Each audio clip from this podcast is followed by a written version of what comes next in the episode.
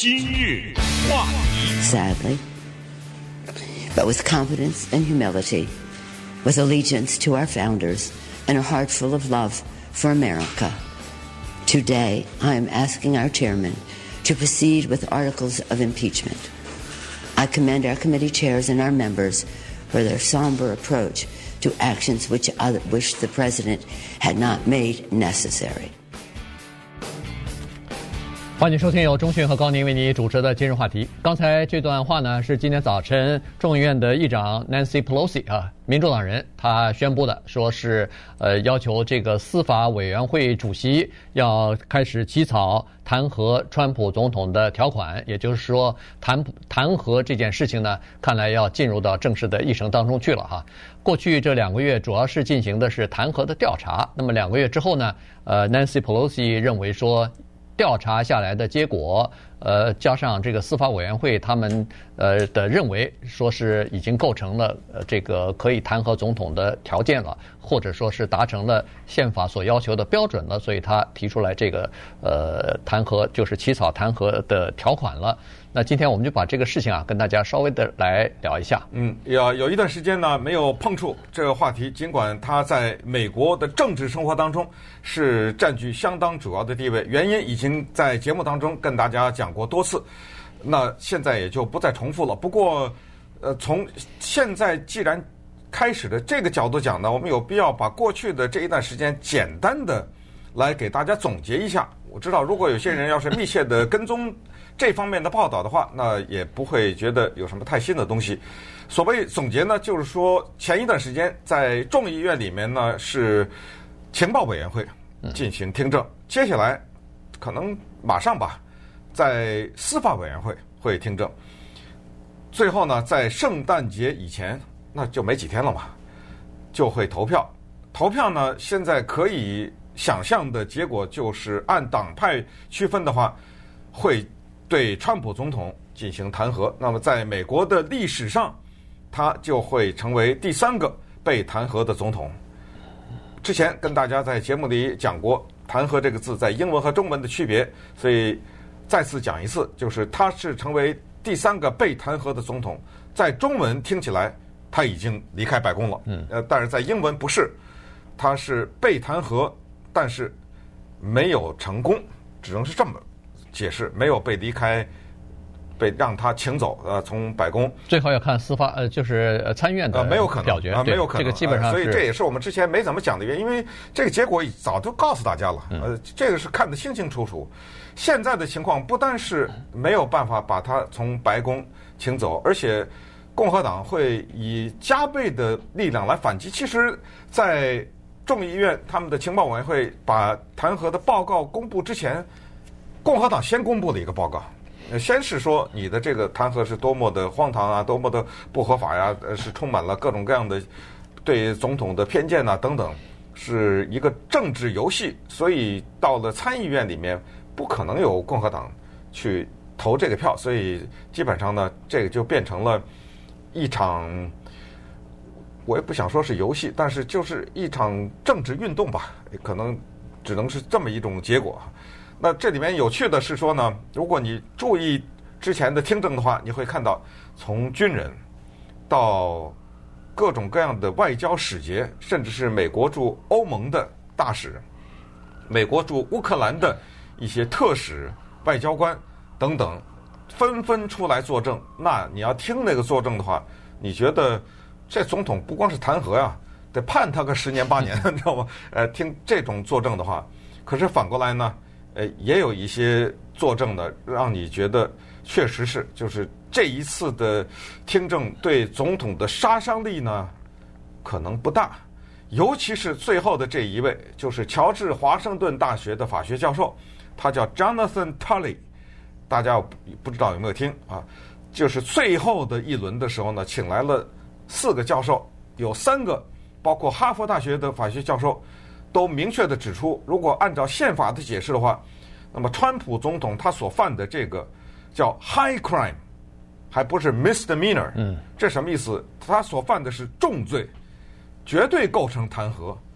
可是你要听乔治华盛顿大学的这个 Jonathan Tully 呢，他说的话对不对是一回事儿，但是他说出的就是川普的支持者他们的心声，也就是你就明白为什么这一次的弹劾调查对总统的支持率没有影响，就在这儿，他就说了，他说这是一个危险的举动，因为你把对总统弹劾的标准降得太低了，那么这样的话，对于未来的总统来说，将会造成非常大的困难，因为只要是反对他的那个党派的人，但凡抓住一小点问题，马上启动弹劾程序，那咱们这国家别干别的事儿了，呃，就就一天到晚调查这个吧。他说的是这个，就是这件事情不构成弹劾，然后他就说，你说他受贿。啊，这个呢是缺乏证据，然后接着又说，所有的这一切呢的背后，你可以嗅到一种叫愤怒，对，就是对这个人当总统，我就充满了不满和仇恨，我得想方设法，我找这个借口，呃，好像有点问题，那我就换一个，我就说他贿赂，嗯，哎哎，你知道吗？他是有点是这种感觉，Jonathan Turley 的话对不对是一回事儿。但是，二零二零年的总统大选的投票，民主党会不会为此付出代价，又是另外一回事儿。反正我们今天是知道，川普总统会做完他这一届，这是肯定的。嗯、对，呃，因为刚才说的这个，呃，比如说是乔治华盛顿大学的这个法学专家什么，呃，他们昨天是在司法委员会做了一次，等于是呃最后的一次听证了啊。这个是四名。叫做美国宪法的法律专家去，关键就是要讨论到底是不是符合宪法所要求的对总统弹劾的这个标准或者条件，是不是符合？呃，因为是民主党所主控的司法委员会众议院的嘛，所以他们邀请的四个法这个法学专家、宪法专家，三个是亲民主党的，一个是共和党的，所以可以想象得出来，你看这个政治立场理念不一样的话，对同样的法律。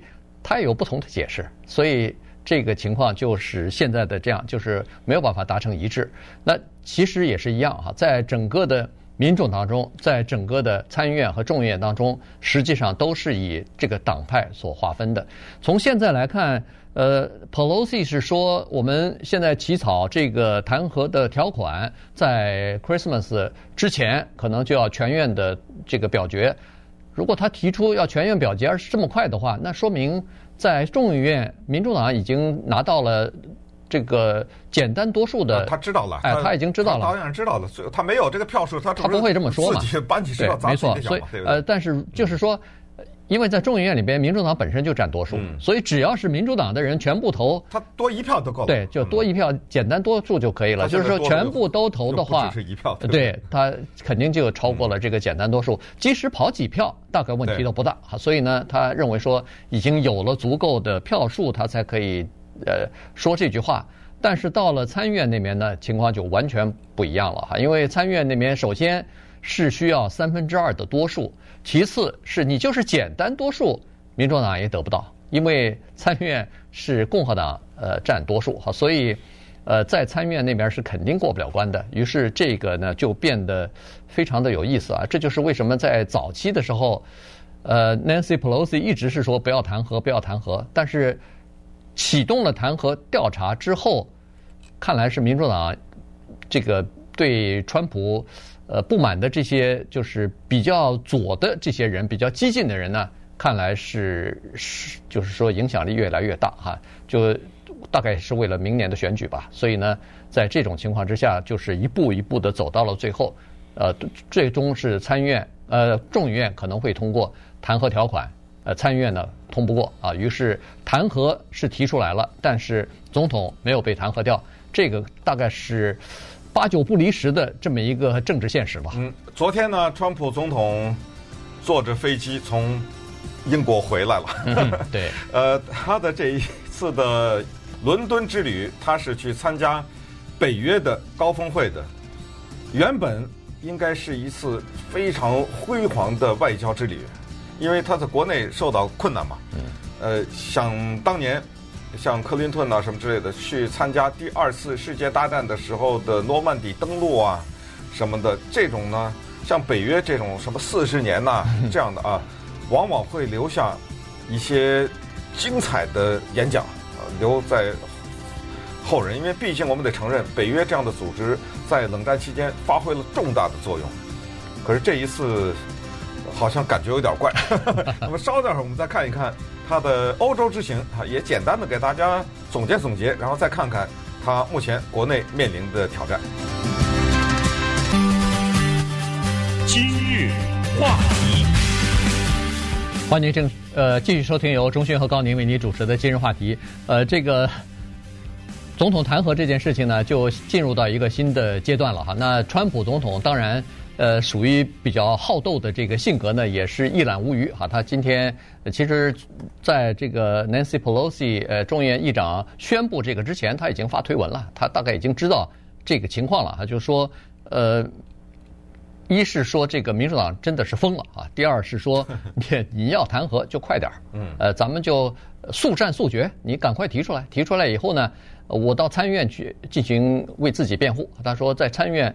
呃，应应该有一个比较这个平等的或者比较公平的场合，提供给我来进行辩护。他因为拒绝到众议院去呃去作证，原因就是说他认为到众议院去呃有敌对的情绪啊，对他来说是不利的啊，而且是不公平的。所以他说他在这个参议院里边呢可以作证，呃，可以去为自己辩解，解释清楚。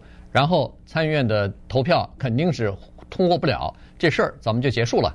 呃，以后该干嘛干嘛，别再继续拖着缠着，再死缠烂打了。他是这个意思。那白宫的这个发言人呢，呃，也发了一个推文啊，说，呃，例例举了川普总统上任这。呃，三年以来的政绩吧，他就是说这个，比如说经济呃出现了继续好转的迹象啊，然后呃持续到现在一直还是啊快速成长，然后就业率是创历史新高，啊失业率最低，呃同时加强了美国的军事力量等等啊，他讲讲了几句，所以说在这种情况之下，总统在忙于国事，在这个致力于美国的建设，民主党。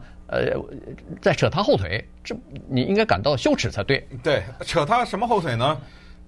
概括一下，就是说这个人呢，这么几项罪名。第一呢，叫做滥用职权。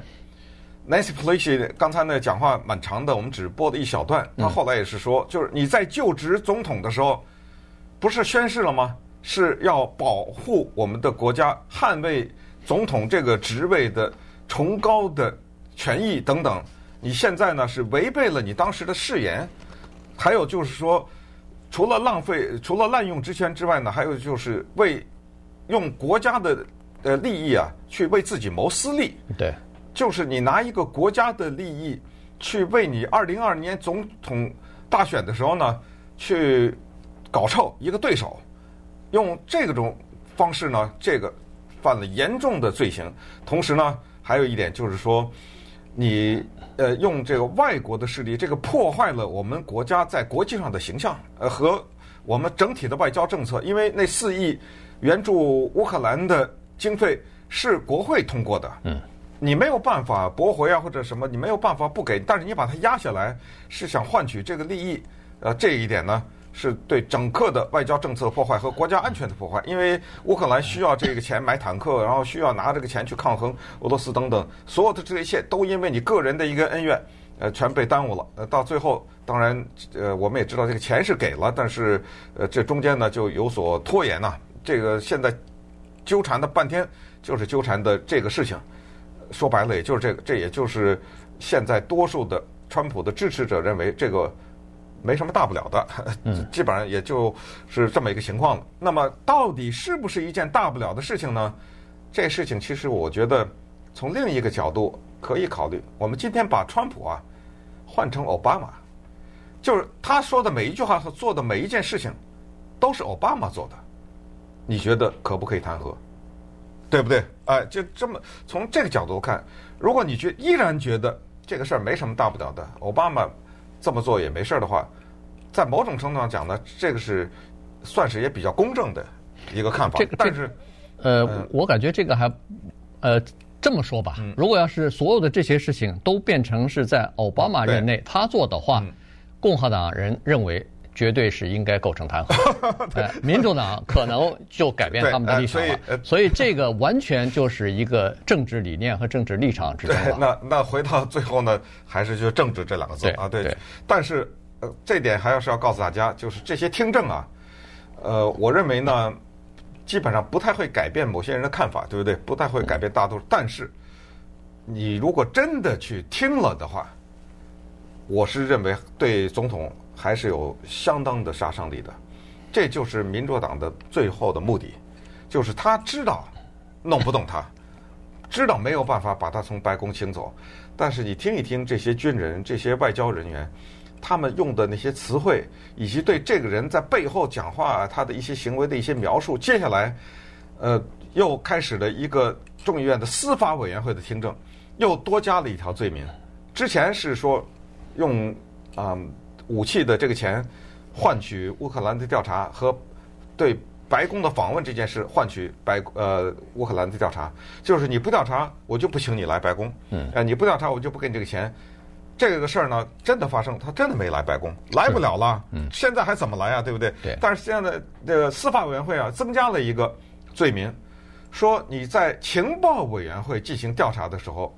阻碍司法，这条罪名呢是这么成立的。他是说，川普总统有一个命令，就是白宫里面的所有的工作人员不能配合，包括他的私人律师，就是当传票来的时候拒绝，我不配合，我不出席听证，真的没有来。从他的国务卿到他的马维尼啊，就是这个私人律师啊等等，呃，包括他的一些非常亲密的一些顾问啊什么之类的，都拒绝听证。都拿到了，很多人都拿到了传票，但是他们不来，这个构成阻碍司法。这也就是哈哈佛大学的教授在前两天听证的时候也说了，说就这个动作本身，在之前呃，Nixon 也好，还有克林顿也好，都没敢这么做，就是通知他身边的人说，当国会发给你传票的时候，你都不要去。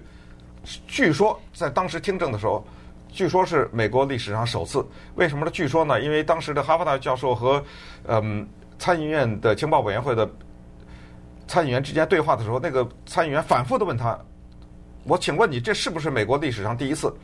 这是不是？”然后那哈佛大教授说：“我这个我得稍微去查一下。”啊，但是那个参议员众议员他说：“我们已经查过了，啊，这就是是美国历史上第一次，一个总统让他身边的人不要不要回应这个传票等等。”所以现在又叫不是罪加一等，是多加了一个罪状。呃，那接下来。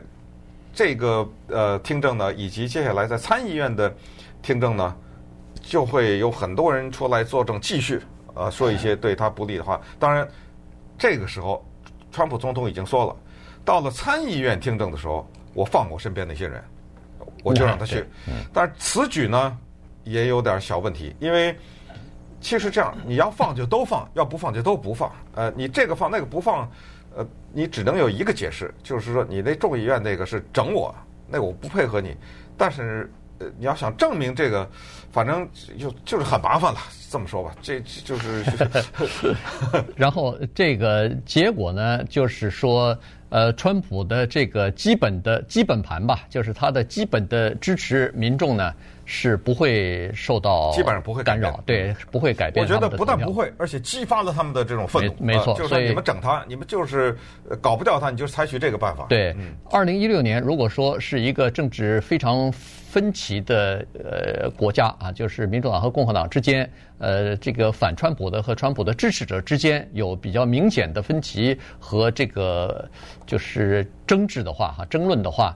那么，二零二零年将会更加激化，也就是说，两党之间的理念上的和政治上的这个对立啊，情绪上的这个对立啊，将会更加严重啊。这个是看来是呃不可避免的，就是由于这个弹劾变得更加的分分裂啊，所以这个呃政治方面的这个东西确实是大家都有的时候真的感觉到。完全是为了政治哈，就是失去了，有的时候 恨不得是失去理智了。另外，他这次欧洲之行呢，也给整个的事情增加了一些戏剧感，是吧？没错。从他，你看他跟马克龙，法国总统面对面这么坐着，记者会上，哇，那个说的很不客气啊，叫板啊，两叫板啊，两个人说的很不客气。他问马克龙说：“你要不要接受几个伊斯兰国的士兵啊？都是你们那儿的人。嗯，呃，马克龙说你少来，然后说了一些说我们现在要面临更重要的问题。然后川普马上回击，哎呦，你们这帮人真的是政客，我从来没见过一个人如此的答非所问，你知道吗？都是这样。然后再加上呃。加拿大的总理 trudeau 啊，在背后麦克风忘关了，不是麦克风忘关，是被别人偷拍下来了。偷拍下来了，对。他和英国的首相 Johnson 和法国马克龙，还有几个呃，好像是荷兰的，荷兰的对对，在那儿在背后那那脸满脸的笑容，拿那个总统开玩笑，开玩笑，嗯、开到什么？那川普受不了了，取消了，呃，提前回家，回家记者会取消啊。就憋着一肚子气，不打招呼，啊、憋着一肚子气就回到美国，然后骂那个加拿大的总理叫做两面派，哎，两面派嘛，当面一套，背后一套。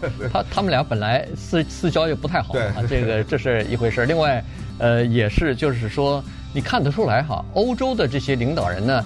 这特别有点像中中学校园里头那种感觉，就是欧洲这些领导人似乎是一个圈子的，对对。呃，川普呢是另外一个圈子，被遭到排挤的这么一个人。整体这种感觉不接纳，里外都不太受欢迎的这么一个人。当然，他这次去北约组织本身，其他组其他国家也不太高兴，原因就是说他这次去是要求别人增加军费。呃，然后美国要减少军费，因为他尤其是对德国特别不满意哈。德国的这个军费开支不到国民生产总值的百分之二，他说这个不行，太低了。